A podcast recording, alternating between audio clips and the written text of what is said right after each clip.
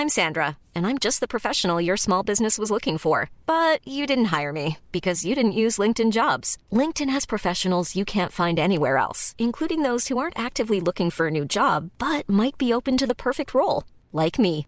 In a given month, over 70% of LinkedIn users don't visit other leading job sites. So if you're not looking on LinkedIn, you'll miss out on great candidates like Sandra. Start hiring professionals like a professional. Post your free job on linkedin.com/people today. Disclaimer juste avant que ça commence, Guillaume est dans un aéroport, donc il y a des chaises qui traînent, des portes qui grincent, des bébés qui gueulent, c'est la trilogie du banger, mais quand il parle pas, il se met lui-même en mute, et donc il n'y a aucun problème de son dans ces moments-là, donc pas de panique, c'est normal s'il y a du bruit de fond, et l'extrême majorité du podcast, le son sera clean. Bonjour à toutes et à tous, bienvenue dans le podcast La Sœur, salut Big Rusty. Preview d'Alexander Volkanovski contre Ilya Topuria. Big Rusty, ça faisait très longtemps, très longtemps que j'avais pas été hypé pour un combat chez les Featherweight. Pourquoi les gars? Pourquoi Parce que Volkanovski, si vous suivez un petit peu, s'est fait mettre KO contre Islam Makhachev dans son improbable pari pour devenir champ champ. Oui, je suis dans un aéroport, c'est pour ça que c'est un petit peu le bordel. Et donc là, il revient dans sa catégorie, catégorie dans laquelle il est maître. Zéro défaite en carrière pour Volkanovski dans cette catégorie featherweight. Et là, il tombe face à Ilya Topuria plein de confiance, invaincu en carrière et surtout on a envie de se dire quelle est la mine pour, pour Ilya Topuria comme on va dire et j'ai envie de dire Big Rusty comme chaque fois qu'il y a un mec qui est invaincu on se pose tous la question jusqu'où peut-il aller? Et on va voir avec Big Rusty si il y a bien risque pour l'actuel champion Featherweight Big Rusty est-ce que l'intro est exhaustive? Ouais, je crois bien, tu fais du bon travail, hein. tu devrais peut-être en faire ton métier. hein. Oh merci chef, merci. Allez c'est parti générique.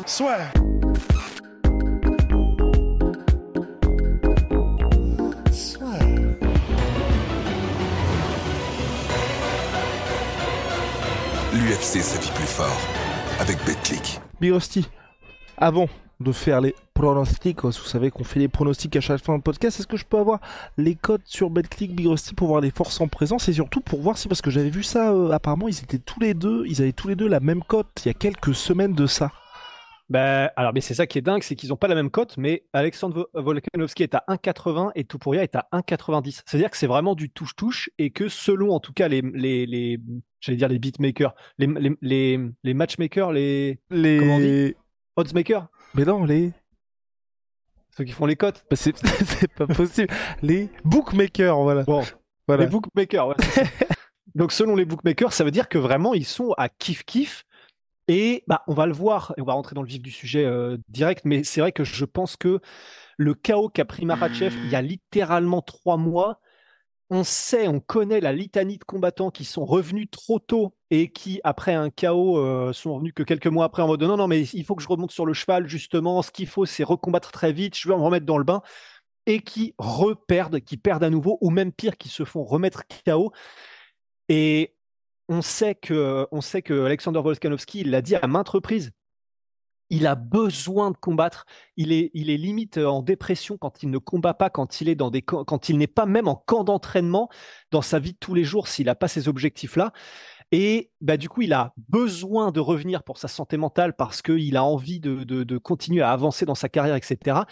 Mais est-ce qu'il revient pas trop tôt et est-ce que c'est pas la mauvaise raison, comme c'était le cas pour Marachev. hein. On rappelle, il est revenu contre Marachev alors que selon ses propres dires, il buvait tous les jours de l'alcool et en gros, il, était un peu à l'abandon.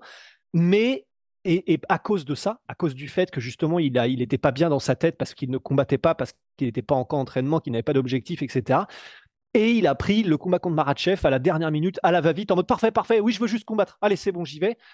Donc, on sait que, voilà, je finirai là-dessus pour la, première partie de l'intro, mais du podcast, pardon, mais bien qu'il soit ultra intelligent dans la cage et dans sa manière de préparer les combats Volkanovski, ben, il a pu prendre des, décisions à la va-vite et j'aurais peur que celle-ci n'en soit une, tu vois. Je partage ton avis, Birossi, de façon un seul, euh, seul euh, donnera sa réponse. Est-ce qu'on va commencer peut-être par le striking des deux hommes, Big Rusty? Parce que c'est vrai que c'est un domaine dans lequel les deux sont particulièrement dangereux, dans des styles résolument différents, parce que c'est vrai qu'il y a si je ne m'abuse, prend quand même beaucoup de coups, Big Rusty.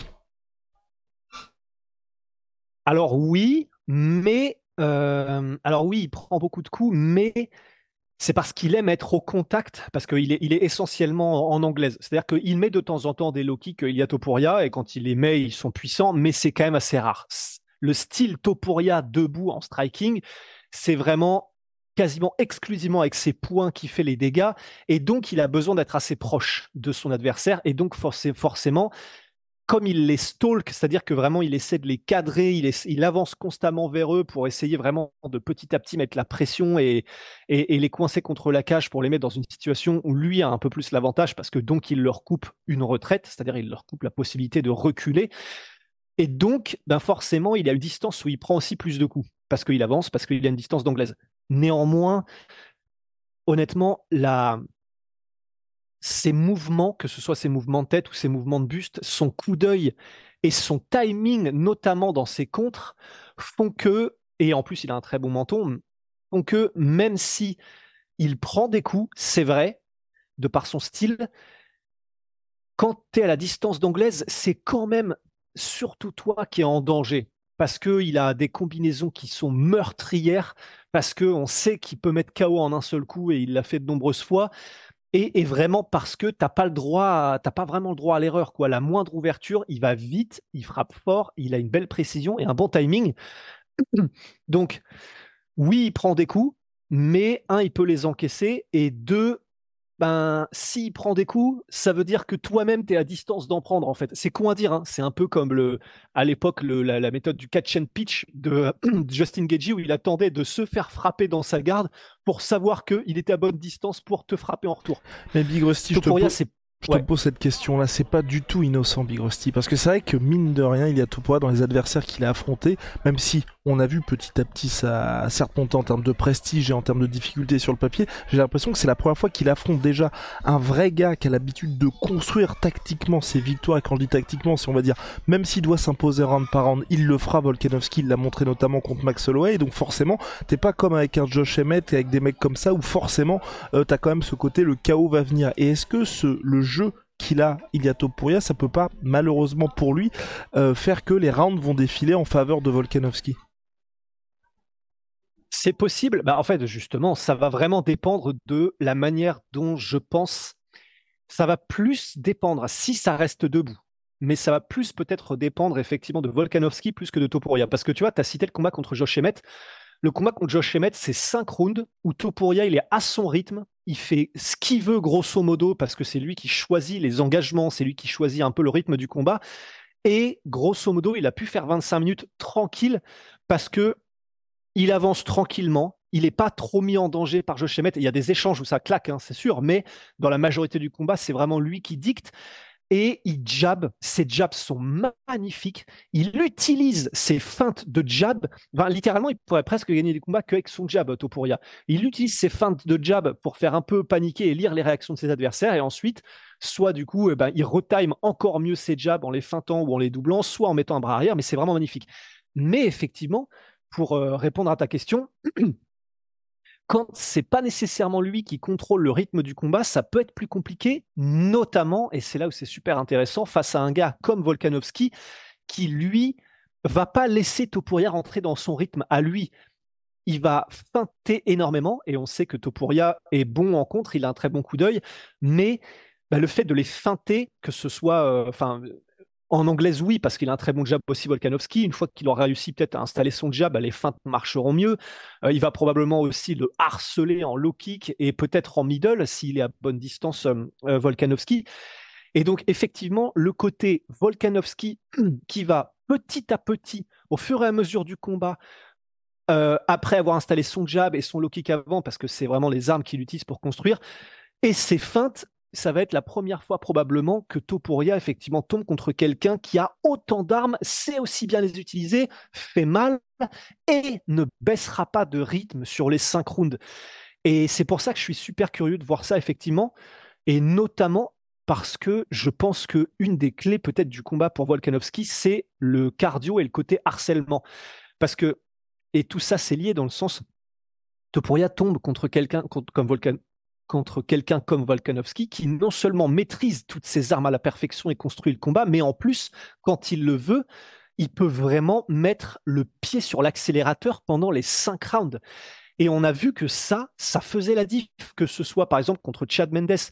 Alors, c'est pas le même profil que Topuria, mais C'est un gars qui est pas forcément très grand, qui utilise beaucoup sa boxe anglaise, qui a une très bonne lutte et un bon sol.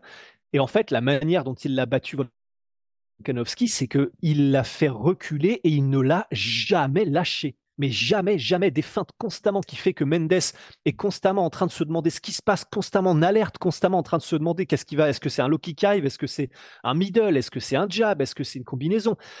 Et ça, additionné à, bah, au coup quand il passe, au coup au corps, au low kick, et additionné au travail notamment en clinch contre la cage, on fait que, bah, il me semble que c'est au deuxième round, mais que Chad Mendes était cuit. On sait que Chad Mendes, ça n'a jamais été le cardio, son gros, gros point fort, mais pour le faire être complètement cuit en un round et demi, c'est quand même balèze. Et je mettrais ça en résonance avec euh, le combat qu'a fait euh, euh, Ilia Topuria, je crois que c'était son premier à l'UFC contre Youssef Zalal. Et Youssef Zalal l'a fait travailler Topuria pendant les trois rounds, au sol parce que Topuria voulait aller au sol, et euh, debout aussi parce que bah, Youssef Zalal, il est grand, et puis il utilise son allonge, et il se déplace beaucoup, etc. Et à la fin des trois rounds, il était crevé, euh, Topuria. Il, était, il commençait vraiment à puiser, il commençait vraiment à taper un peu dans le rouge. Tandis que Youssef Zalal, d'ailleurs, pour le coup, euh, lui, il était encore frais et c'est simplement qu'il a eu une belle intelligence de combat Topuria et qu'il l'a amené au sol dans les toutes dernières secondes, mais c'est lui qui reculait et il était un peu, il était vraiment dans le mal.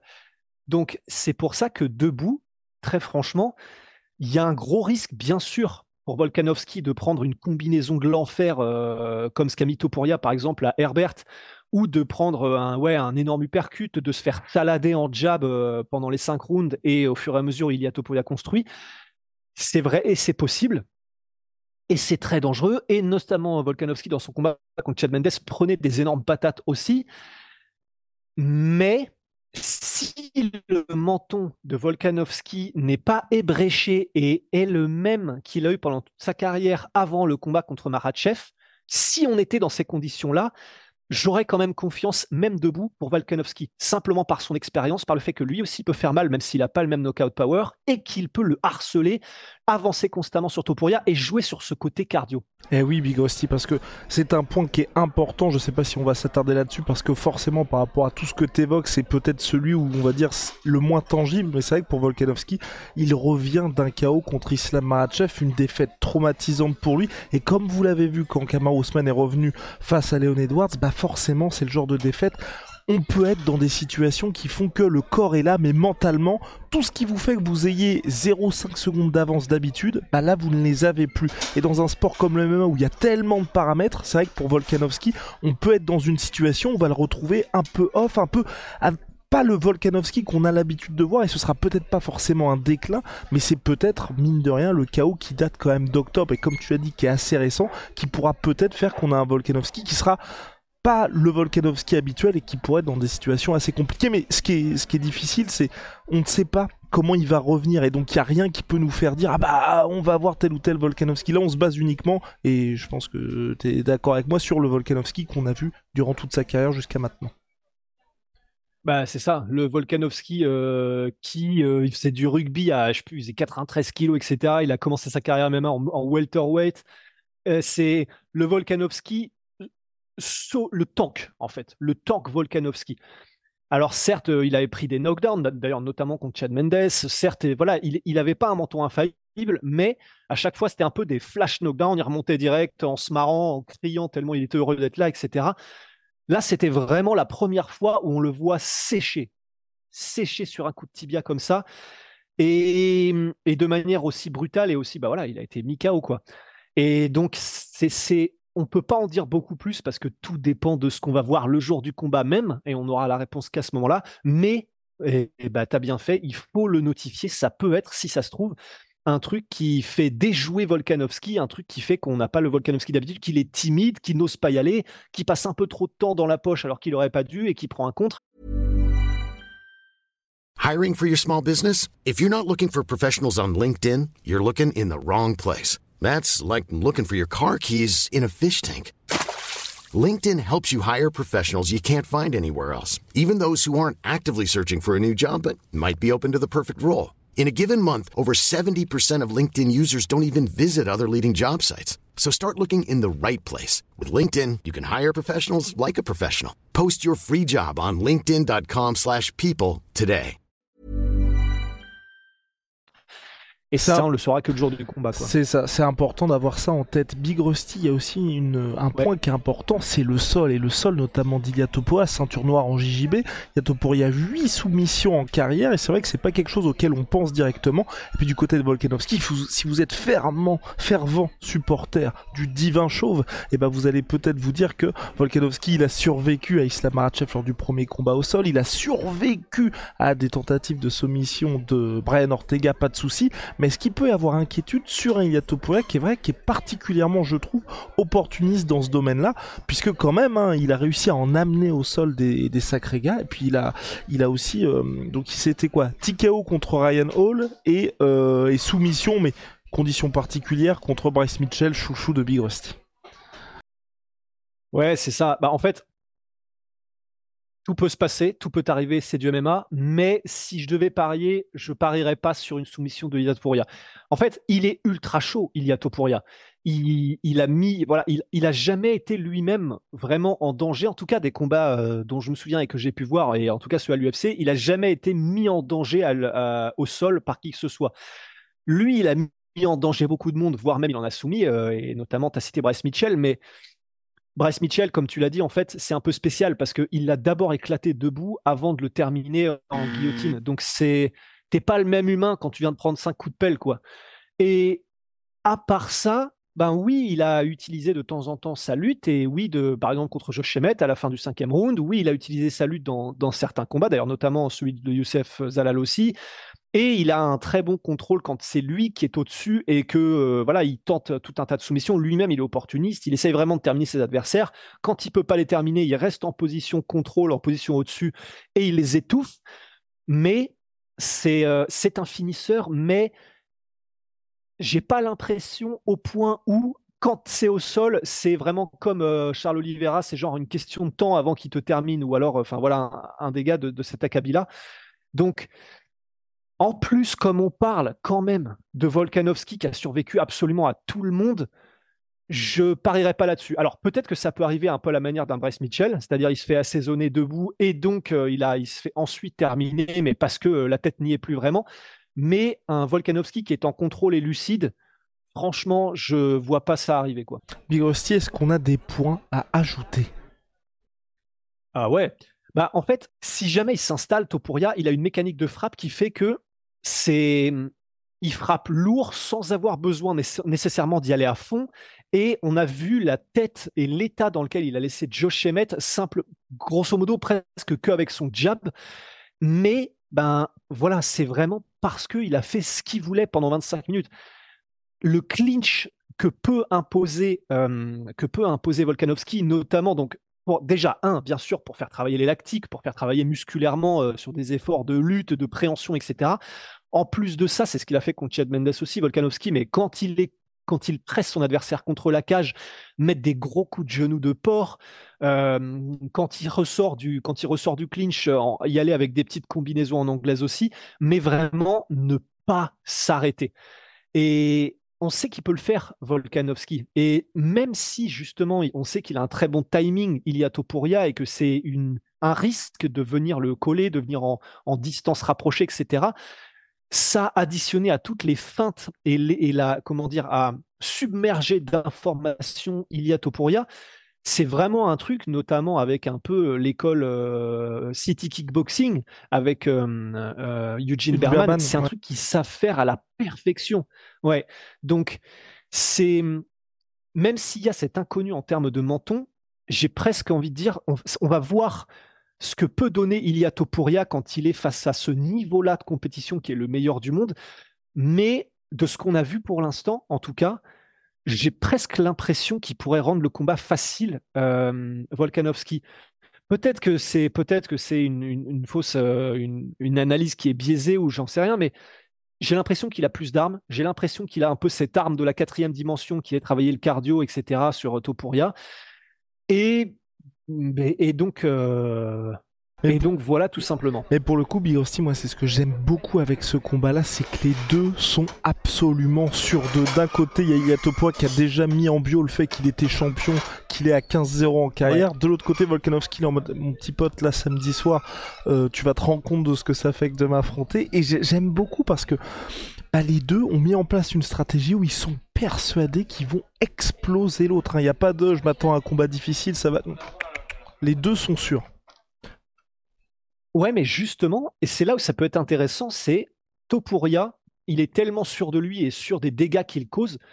Je ne sais pas si c'est lié à sa confiance en lui, c'est peut-être tout simplement son style de combat, mais ben il y a des moments où il est tellement sûr qu'il ne peut rien lui arriver que c'est pas qu'il fait des erreurs, mais qu'il se laisse un peu par exemple, il y a des combinaisons qu'il va donner. Le dernier coup, il va vouloir tellement faire mal à l'adversaire qu'il va lui-même se déséquilibrer. Ça, ça arrive assez souvent dans ses combats. Tu vois, il va mettre une grosse patate. Si elle passe pas et que le mec l'esquive, il est un peu emporté par son élan. Et ou alors, cette confiance, ça peut aussi être, ou en tout cas, cette confiance liée euh, très très étroitement à la volonté de faire mal. La, confiance qu'il a en son sol et en le fait qu'il a jamais été battu euh, donc et donc ni terminé, ça fait aussi que ben comme il, est très très centré sur la boxe anglaise et qu'il n'a pas peur d'aller au sol, bah, c'est ce qui a fait aussi qu'il s'est fait emmener au sol, notamment par exemple par Bryce Mitchell, parce qu'en gros il était à l'aise en anglaise, il commençait à éviter un peu les coups, etc. Et en fait, bah, Bryce Mitchell, il a fait le truc entre guillemets bateau, mais qui a parfaitement marché, c'est bah, il lui fait une petite combinaison en anglaise, ce qui fait que Topuria rentre dans sa garde d'anglaise, il commence à esquiver les coups, mais donc concentré sur ce qui arrive à la tête par les coups, etc., bah, il a plongé dans les jambes, il a fait euh, une, deux, il a plongé dans les, dans les jambes ensuite Bryce Mitchell, et il a mis au sol Topuria comme ça.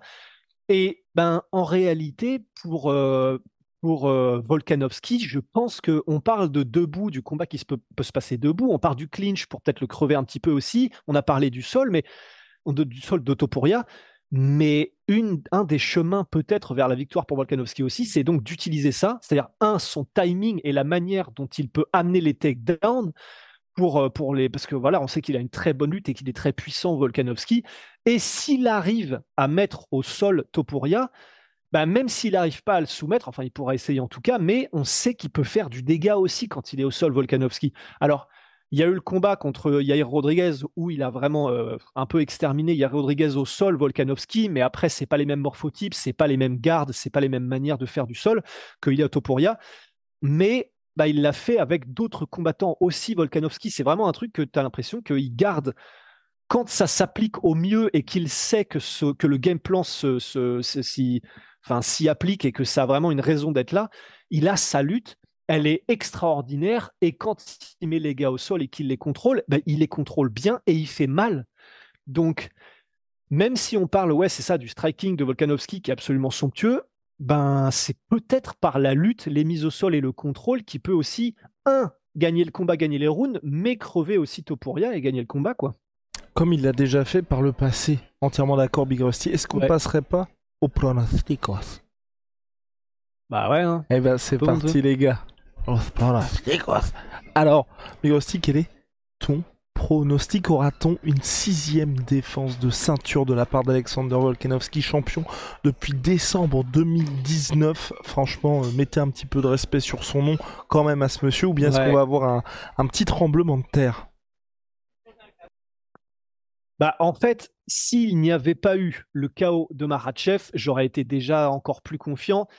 Et s'il n'y avait pas, entre guillemets, cette confiance en lui qui fait douter tout le monde, moi-même, il me fait douter Topuria tellement il est certain de lui, tellement il a vraiment cette espèce d'aura un peu à la McGregor, tellement il a aucun doute dans son esprit qu'il va, euh, va terminer Volkanovski. Et en plus de ça, bah, il a le 14-0 pour prouver qu'il est légitime. S'il n'y avait pas ça et que c'était juste compétence contre compétence et ce qu'on a vu dans la cage, bah, j'aurais eu tendance à dire que Topuria est extraordinairement bon, mais que Alexander Volkanovski est quand même au-dessus et qu'il allait normalement le battre. Donc c'est ce que je vais dire, mais en ayant un peu peur quand même de, d'une espèce de destin qu'a l'air d'apporter Topuria, tu vois.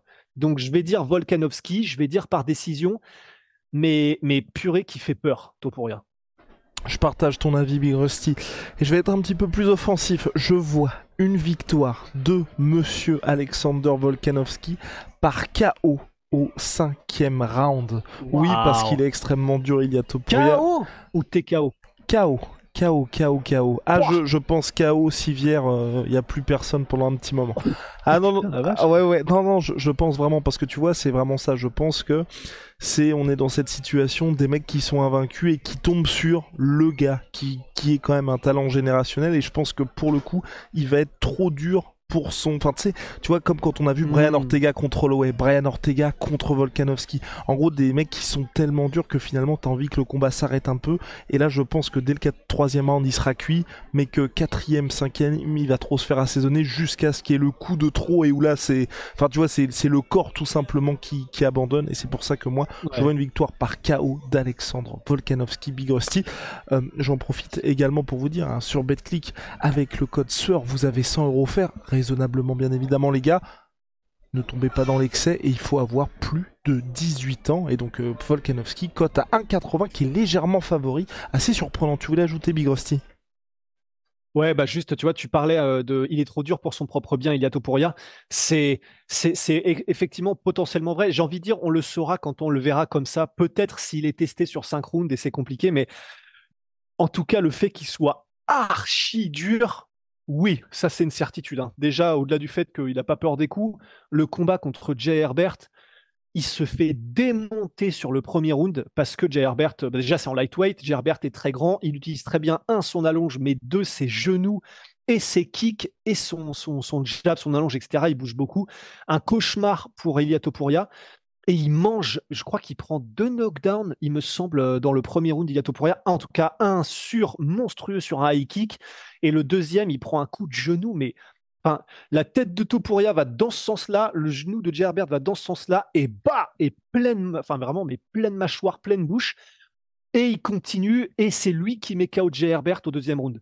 Donc euh, ouais, en tout cas, sale dur à cuire Kanto pour rien. Sale Big Rusty, euh, je voulais ajouter un petit, mot parce que oui, euh, avec Big Rusty, on sera forcément devant l'UFC 298, ça fait plaisir, la carte est sympathique vraiment. On a Merab Dvalishvili contre Henri Cerudo, on a Geoff Neal contre Yann Gary, le combat qu'on voulait déjà voir au mois de décembre, il y a des petits comptes à régler évidemment, et Robert Whittaker contre Polo Costa, même si, même si Big Rusty vous le connaissez, il n'aura confiance en ce combat qu'à partir du moment, genre vers 5h30 du mat, quand les deux gars seront dans la cage. Mais sinon, franchement, elle est simple, elle est vraiment bien cette carte. C'est, il manque juste, en fait, si vous voulez, je pense que vous aussi qui regardez ce podcast-là, euh, il manque le, on va dire, le méga fight pour que tout le monde s'y intéresse. Mais quand on regarde, on a vraiment une carte principale où il n'y a aucun combat acheté parce que, et j'ai même envie de dire, l'ouverture de carte avec Anthony Hernandez contre Roman Kopilov, qui est le ah, nouveau mec chez les middleweight, elle est vraiment sympa.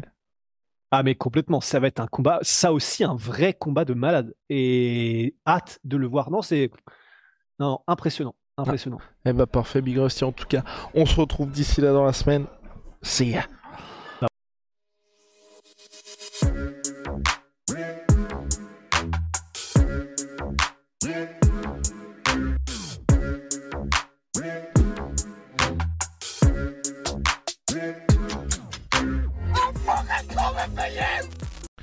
Et voilà, c'est la fin de votre épisode du podcast La Sœur. Si ça vous a plu, n'hésitez pas à nous mettre les 5 étoiles sur Apple Podcast ou sur Spotify. Vous pouvez aussi nous laisser un petit commentaire, ça nous aidera beaucoup. Et si vous voulez aller plus loin avec nous, vous tapez La Sueur sur toutes les plateformes ou sur les réseaux sociaux, vous nous trouverez. Et là, vous nous écoutez très certainement en audio. On est aussi en vidéo sur YouTube, mais également sur Snapchat. Là encore, vous tapez la et on sera là. Merci de votre fidélité et à très vite pour de nouvelles aventures.